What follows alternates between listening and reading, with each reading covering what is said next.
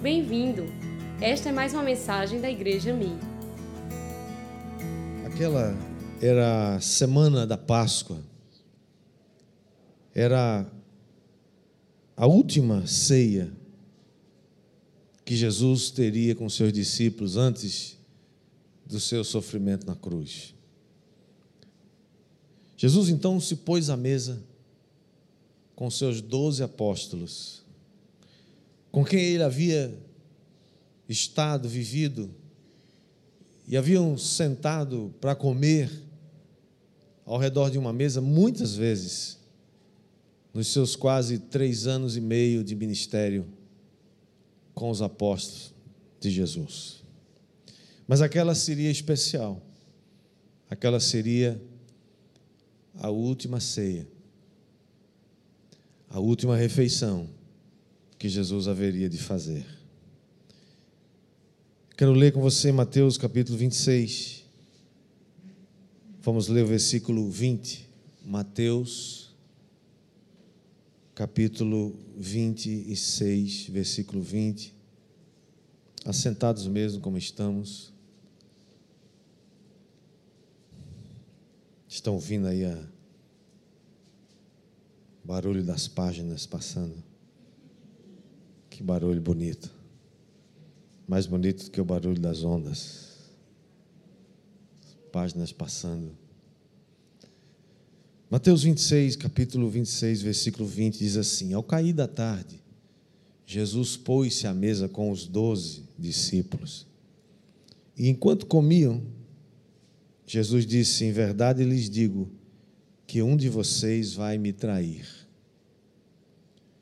E eles, muito entristecidos, começaram um por um a perguntar-lhe: Por acaso seria eu, Senhor? E Jesus respondeu: O que comigo põe a mão no prato, esse vai me trair. O filho do homem vai, como está escrito a seu respeito. Mas ai daquele por quem o filho do homem está sendo traído. Melhor seria que, para ele se nunca tivesse nascido. Então Judas, que o traía, perguntou: Por acaso sou eu, mestre? Jesus respondeu: Você acabou de dizer isso. Enquanto comia, Jesus pegou um pão e, abençoando-o, partiu e deu aos discípulos, dizendo: Tomem, comam, isso é o meu corpo. A seguir, Jesus pegou um cálice e, tendo dado graças, o deu aos seus discípulos, dizendo: Bebam todos dele porque isto é o meu sangue, o sangue da aliança, derramado em favor de muitos para a remissão de pecados. E digo a vocês que desta hora em diante, nunca mais beberei deste fruto da videira, até aquele dia, em que beberei com vocês o vinho novo do reino de meu Pai. E tendo cantado um hino, saíram para o Monte das Oliveiras. Jesus havia dado instruções a seus discípulos para que eles preparassem a Páscoa, a ceia da Páscoa. Eles estavam em Jerusalém. E ali eles prepararam um cenáculo mobiliado. E ao cair da tarde, diz o texto, tardinha, Jesus se assenta na mesa com seus discípulos e ali eles começam a conversar. Eu imagino que todas as vezes que Jesus se assentou para comer com seus discípulos tenha sido momentos muito especiais, não só momentos de profunda reflexão, ensino, palavra, mas eu creio que Jesus era muito divertido. Vocês acreditam nisso? Eu acredito. Jesus era divertido. Jesus tinha um senso de humor. Eu acredito que eles tiveram muitos momentos de descontração, conversar coisas engraçadas, né? mexer um com o outro. Mas aquela noite ou aquela tarde, aquela final de tarde era diferente, completamente diferente.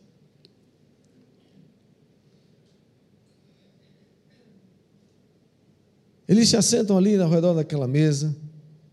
E é interessante que o texto sagrado faz referência, se refere com precisão que eles se sentaram à mesa.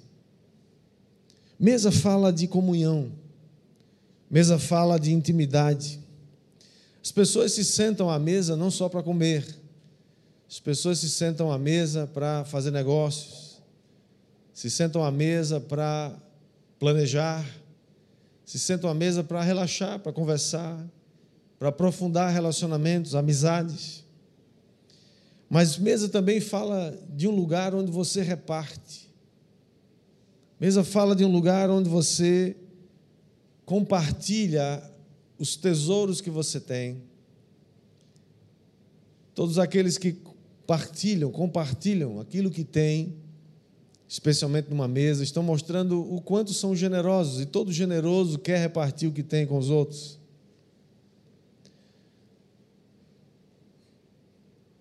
E quando nós repartimos aquilo que temos, na verdade é a única maneira da gente multiplicar o que a gente tem quando a gente reparte. Todos aqueles que seguram, todos aqueles que guardam para si e não repartem e não compartilham, aquilo acaba morrendo com eles mesmos. Porque quando nós repartimos, estamos mostrando quanto generosos nós somos e quanto Deus tem nos abençoado. E quanto mais você abençoa, mais Deus te abençoa. Diga amém. É claro que hoje mesa também pode significar outra coisa. Talvez possa significar um lugar onde várias pessoas, talvez amigos, estão olhando cada um para uma máquina chamada celular. Você já viu isso em alguns lugares? No shopping, nos restaurantes, lanchonetes. Amigos que saem para comer e a primeira coisa que fazem é pegar um celular e passam a ficar lendo mensagens de pessoas que eles nem conhecem, enquanto tem pessoas ali do seu lado, às vezes a menos de um metro de distância conhecidas, seus amigos, e você fica lendo mensagem dos outros. Acho que foi Dudu que falou, foi você, Dudu, que falou que vocês desenvolveram um hábito. Foi Bruno, quem foi que falou? Os amigos saem para jantar, para lanchonete, alguma coisa, depois do culto, né? Vai para a lanchonete e bota o celular em cima da mesa. O primeiro que pegar o celular para ver mensagem vai pagar a conta de todo mundo. Pai, gostei dessa. Eu falei, cara, você tem que patentear essa ideia. Que maravilha. Hoje, viu? Quem vai sair hoje para jantar depois, né? Lanchar, lanchar ou vai lanchar aqui em algum lugar, né? Você vai fazer isso. Ó, quem pegar no celular primeiro para ver mensagem vai pagar a conta todo mundo. E aí você se controla e come tudo que você queria comer naquele dia, porque alguém vai pagar a sua conta. Mas então Jesus chamou os seus discípulos para sentarem com ele à mesa, por quê? Porque quando a gente está sentado à mesa, muitas coisas podem acontecer. Todas as vezes que você está à mesa, vai acontecer alguma coisa com seus amigos, com sua família, com alguém, mas principalmente quando você se assenta à mesa com Jesus, alguma coisa extraordinária vai acontecer naquele dia. A Bíblia Sagrada nos fala sobre isso. Gênesis capítulo 18, você vê Abraão recebe na sua casa três anjos. Ele nem sabe, não sabia até então que eram três anjos, mas ele os recebe, os hospeda, chama eles para comer na sua mesa e quando eles estão ali prontos para comer, Abraão recebe uma revelação extraordinária de que Sara, a sua mulher, dali um ano, teria, daria à luz um filho, mesmo sendo uma mulher, como diz a Escritura, que já tinha cessado o costume das mulheres, ou seja, ela já tinha passado né, da menopausa, que chama, não é isso? É, não havia nenhuma chance, humanamente falando, delas engravidar, mas os, o, o anjo chegou para ela e disse: Daqui a um ano você terá um bebê nos seus braços. E dali um ano nasceu Isaac. Em 2 Samuel capítulo 9, o rei Davi chama de volta a Mefibosete.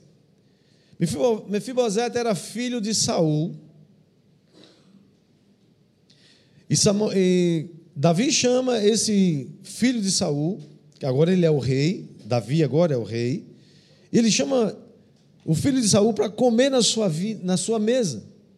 E quando ele se encontra na mesa de Davi, Davi diz para ele que ele vai comer na sua vida durante o resto da sua vida.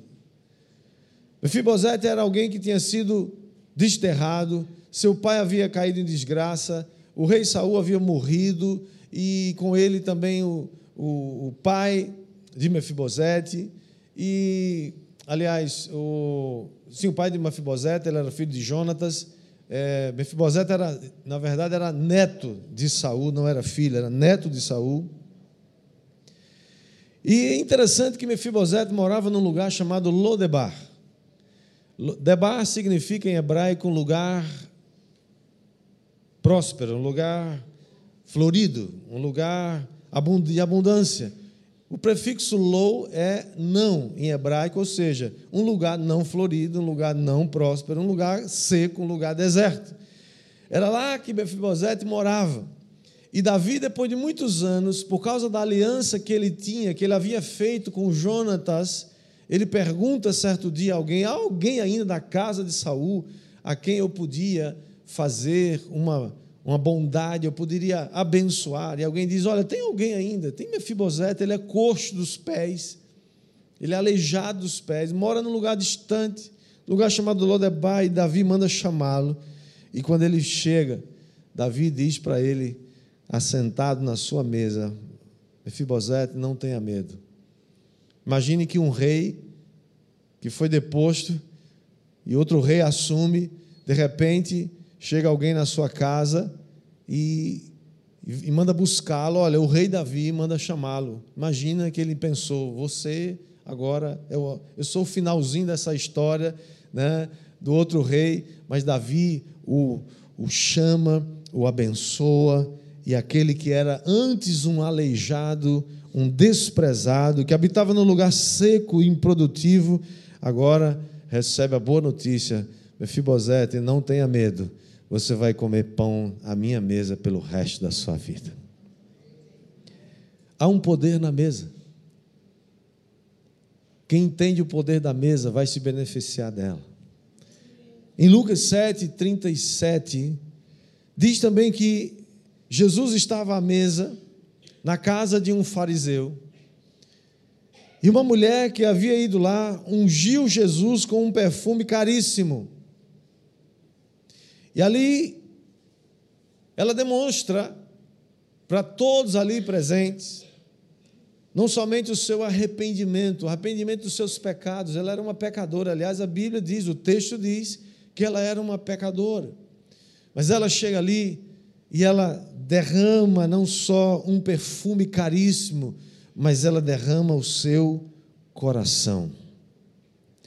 E diz o texto que ela unge os pés de Jesus com aquele perfume, ela chora e ela enxuga os pés de Jesus com os seus cabelos e beija os pés de Jesus quando ele estava à mesa na casa de um fariseu. E o fariseu não entendeu nada.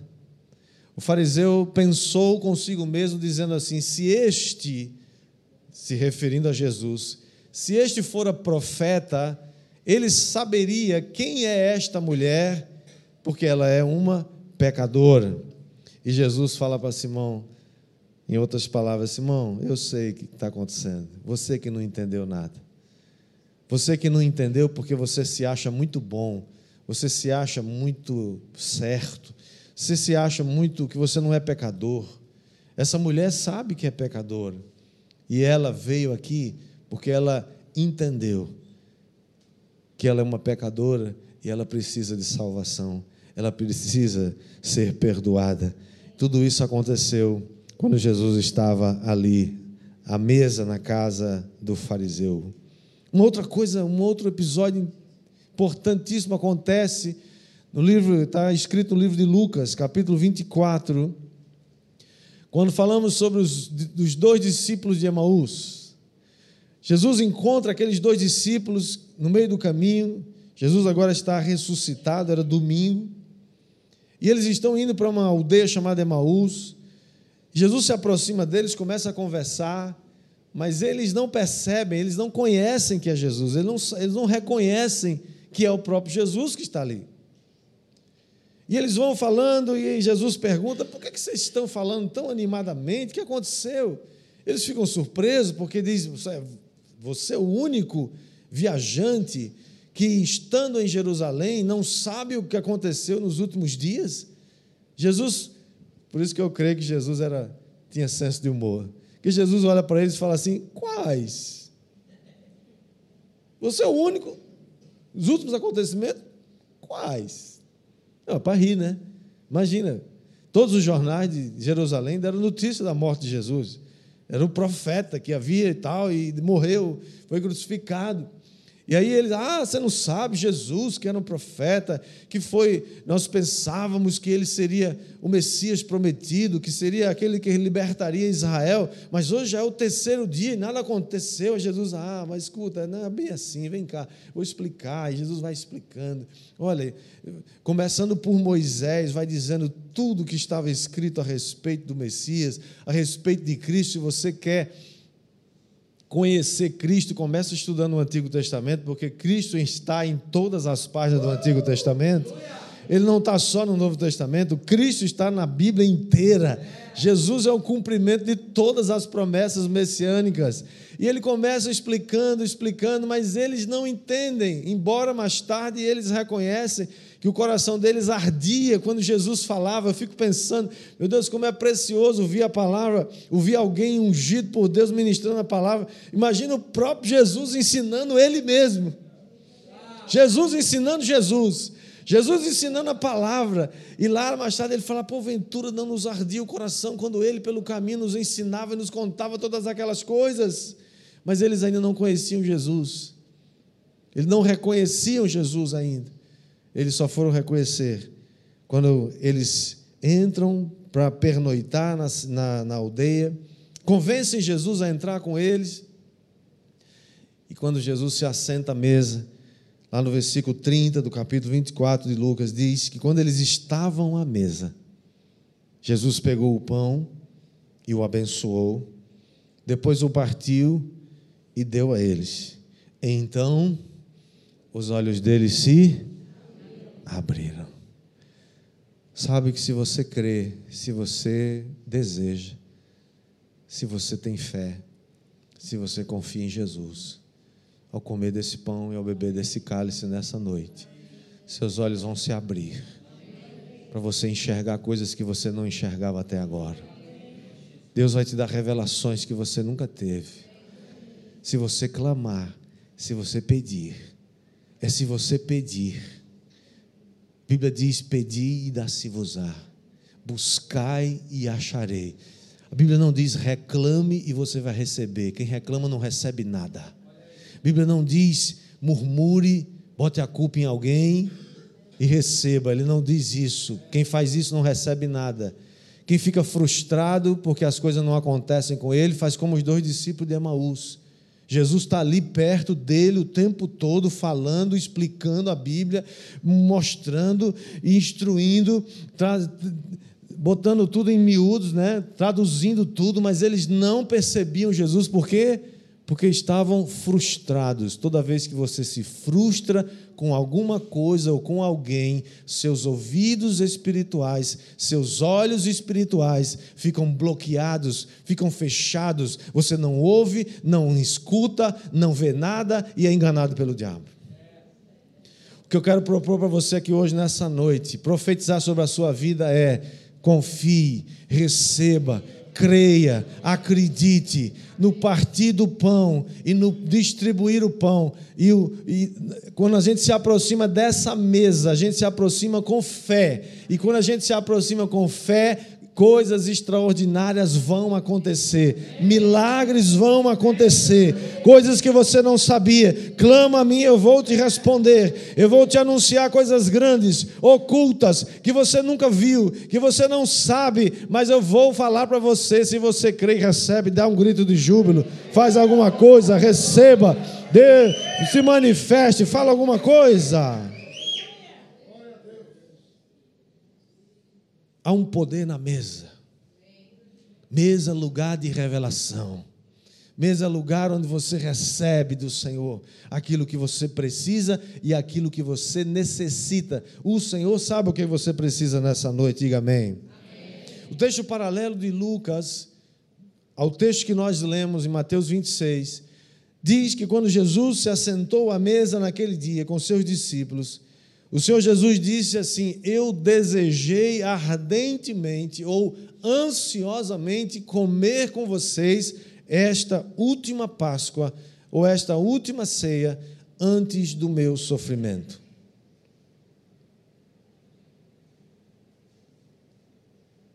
Porque eu não mais comerei desse pão e nem beberei dessa, do fruto da vide até o dia que eu vou beber e comer de novo no reino do meu Pai. Lembra na última semana, quando nós falamos sobre as bem-aventuranças, e a última foi: Bem-aventurados aqueles que são chamados à ceia do Cordeiro. Jesus tomou a última ceia com seus discípulos nessa quinta-feira aqui com seus discípulos, que está registrado em Mateus 26. De lá para cá ele não tomou mais nunca nenhuma outra ceia. Ele vai tomar naquele dia, quando eu e você estivermos assentados a essa gigantesca mesa, onde ele vai cumprir essa promessa, dizer: Eu agora vou tomar de novo, eu agora vou beber de novo, eu agora vou tomar essa ceia com a noiva, o noivo com a noiva nas bodas do cordeiro. Quero deixar com vocês três coisas a respeito da mesa. Primeiro, Jesus nos chama para nos assentar com Ele à sua mesa. Diga comigo: Jesus me chama para me assentar com Ele à sua mesa. Apocalipse 3:20, um texto que nós lemos também domingo passado. Dizeis que estou à porta e bato. Se alguém ouvir a minha voz e abrir a porta, entrarei em sua casa e cearei com ele e ele comigo. Jesus está batendo na nossa porta. Convite é individual. É lógico, é claro que a Bíblia fala que Deus nos chama nações, que Deus deseja salvar nações, que Deus deseja salvar o mundo inteiro. É desejo dele. Mas a salvação é individual. Ele chama pessoas e só você pode abrir a porta. Jesus não vai arrebentar a porta do seu coração. Jesus não é um invasor de propriedades alheias. Jesus respeita a sua decisão. Por isso que ele diz: Eu estou à porta e bato. Se você abrir essa porta, aí eu vou entrar. Eu vou cear com você. E você vai cear comigo. Você recusaria o convite de uma pessoa muito importante na sua vida? Quem é a pessoa mais importante para você? Quem é um, pensa numa pessoa, não necessariamente alguém próximo, mas alguém assim que você reputa muito, muito importante. Alguém que você não recusaria jamais um convite se chegasse para você hoje dizendo: Olha, final do culto aí da Mir, quero te convidar para jantar comigo. E é uma pessoa tão importante que você não pode dizer não, você não quer dizer não. Você com certeza iria, sim ou não? Sim, claro. Agora, imagina Jesus dizendo para você: Ei, sou eu que estou chamando, sou eu que estou batendo, sou eu que estou dizendo: Ei, eu quero me assentar com você na sua mesa e comer com você, e você comer comigo. Porque todas as vezes que Jesus se assenta com a gente para comer, vai acontecer alguma coisa especial. Algum milagre vai acontecer. algum renovo vai acontecer. Alguma coisa que você não sabia, você vai saber. Alguma direção você vai ter. Alguma graça, algum valor, alguma coisa, Deus vai ministrar no seu coração. Diga amém. Zaqueu era um cobrador de impostos, odiado por todos, porque ele cobrava impostos. Aliás, em todo lugar do mundo, cobradores de impostos são odiados. Né? Eles cobram um negócio cujo nome já está dizendo, é imposto. Você não paga porque gosta, né? É imposto. Zaqueu era um desses. E Jesus, então, passando em Jericó, vê Zaqueu em cima de um sicômoro, porque ele era baixinho. Imagine um cobrador de impostos baixinho. Imagine quantos apelidos esse camarada tinha. Tinha muitos. Né? Ele era o alvo do bullying daquela época. Mas ele era um camarada que cobrava imposto e, né, cobradores de impostos, nem são todos, é claro, mas principalmente naquela época, tinha uma fama de não ser muito honesto. E ele quer ver Jesus. Só que Jesus percebe, Jesus passa na, na estrada e vê aquele baixinho em cima de uma, um sicômoro. E sabe, porque Jesus olhou para ele e não viu só a baixa estatura dele ou a presepada de um homem já naquela idade em cima de um, né, em cima de uma árvore, tentando ver Jesus. Jesus viu o desejo do coração dele. Jesus viu que ele estava maduro para receber a palavra de Deus. E Jesus não faz cerimônia nenhuma, Jesus não espera. Jesus simplesmente olha para ele e fala: Zaqueu, ei, desce daí rápido, rapaz. Eu quero morar, morar não, quero me hospedar na sua casa. Né? Eu quero, eu quero pousar, repousar lá, hoje lá. Jesus se convida. Você já se convidou alguma vez assim para a casa de alguém? Que vai dizer, você nem, nem espera ser convidado. Jesus sabia que aquele homem estava maduro, estava pronto para receber. E quando chega na casa de Zaqueu, né, Jesus nem faz apelo, Jesus nem, nem conversa muito com ele, Jesus nem, nem, nem, nem faz uma preleção, explicando nada. O coração daquele homem já se derreteu todo. E ele olha, se levanta, diz o texto que Zaqueu se levanta e fala: Senhor, eu, se eu tenho defraudado alguém, eu quero, eu quero eu quero restituir quatro vezes mais. Eu decidi dar metade dos meus bens para os pobres. E Jesus olha para ele e para todo mundo e fala assim: hoje teve salvação nessa casa. Por quê? Que Jesus assentou-se na mesa com Zaqueu. E quando Jesus se assenta na mesa com você, vai acontecer salvação, vai acontecer cura, vai acontecer milagre, vai acontecer mudança de vida. Se você crê, diga amém.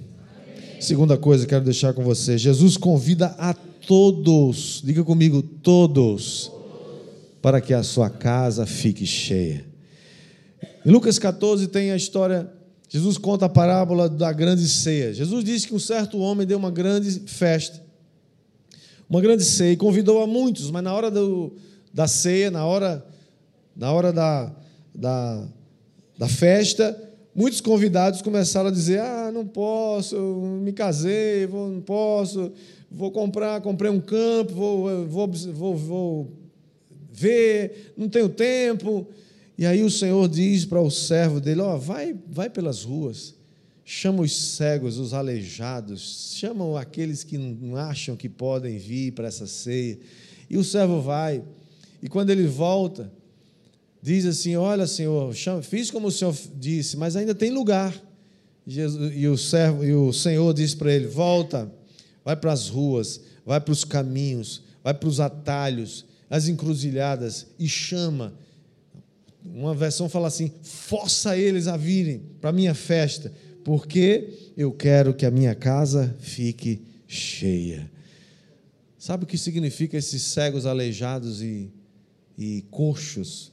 significam todos aqueles que não se acham dignos, todos aqueles que se acham já, né? Ah, quem sou eu para ir para uma festa dessa com Jesus? Pois é, Jesus deseja que todo mundo venha para a sua festa. Essa ceia não é somente para os que foram iluminados, é para aqueles que já entenderam, receberam Jesus no seu coração pela fé, não foi por mérito, não foi porque conquistaram, não foi porque conseguiram. Jesus conquistou para você, Jesus conseguiu para você, Ele é o vitorioso. Por isso que nós também somos vitoriosos, porque Ele conquistou essa vitória para nós. Diga amém. E por, em terceiro lugar, volte para a mesa com Jesus. Esse é o tema da nossa mensagem de hoje. Volte para a mesa. Eu não sei quem você, como você está hoje. Texto, verso 26 do capítulo que lemos diz que enquanto comiam, Jesus tomou um pão e abençoando o partiu e deu aos discípulos. Depois ele tomou o cálice e também deu aos seus discípulos. É isso que o Senhor Jesus quer fazer com você hoje. Ele quer que você coma dele, beba dele. Há muita gente morrendo hoje, porque toma muito remédio, mas não toma Jesus. Não estou dizendo que você não deve tomar seus remédios, estou dizendo que você deve comer e beber de Jesus. Amém. Diga amém. amém. Você que saiu dos caminhos do Senhor, volte para Jesus. Você que saiu da mesa de Jesus e foi para a mesa do bar, talvez foi para a mesa dos amigos, volte para Jesus hoje, volte para a mesa. Talvez você deixou de comer na mesa do Senhor e foi comer das bolotas dos porcos desse mundo. Hoje é dia de você voltar para a mesa. Você que tem ficado chateado, magoado com alguém ou com alguma coisa. Ficar magoado com alguém ou com alguma coisa é o caminho para você ficar sem receber e sem perceber nada do que está acontecendo. Hoje é dia de você voltar para a mesa e dizer: Senhor, eu perdoo quem está me ofendendo, porque o Senhor já me perdoou antecipadamente. Você que talvez não tem certeza se Jesus vai te receber. A parábola do filho pródigo diz que ele recebe todos nós. E quando ele, quando ele volta, quando o filho pródigo volta, o pai coloca na mão dele um anel novo, coloca nas suas, troca suas vestes e põe uma roupa nova, põe sandálias novas nos seus pés e dá uma festa. Jesus nos chamou para a sua festa. Porque andar com Jesus, irmãos, todo dia é dia de festa. Tem dias difíceis? Tem. Quem foi que disse que não tem? Tem dias que você está Senhor, como é que vai ser? Se o Senhor não vier aqui, o negócio desengana, né? Quebrou tudo. Se o Senhor não aparecer aqui, está tudo perdido. Mas é nessas horas que Jesus vem e nos ajuda. Porque na mesa dele tem perdão, tem aceitação, tem cura, tem saúde e tem recomeço. Ninguém jamais veio até Cristo para que não tenha recebido uma palavra de ânimo e tenha podido recomeçar a sua vida.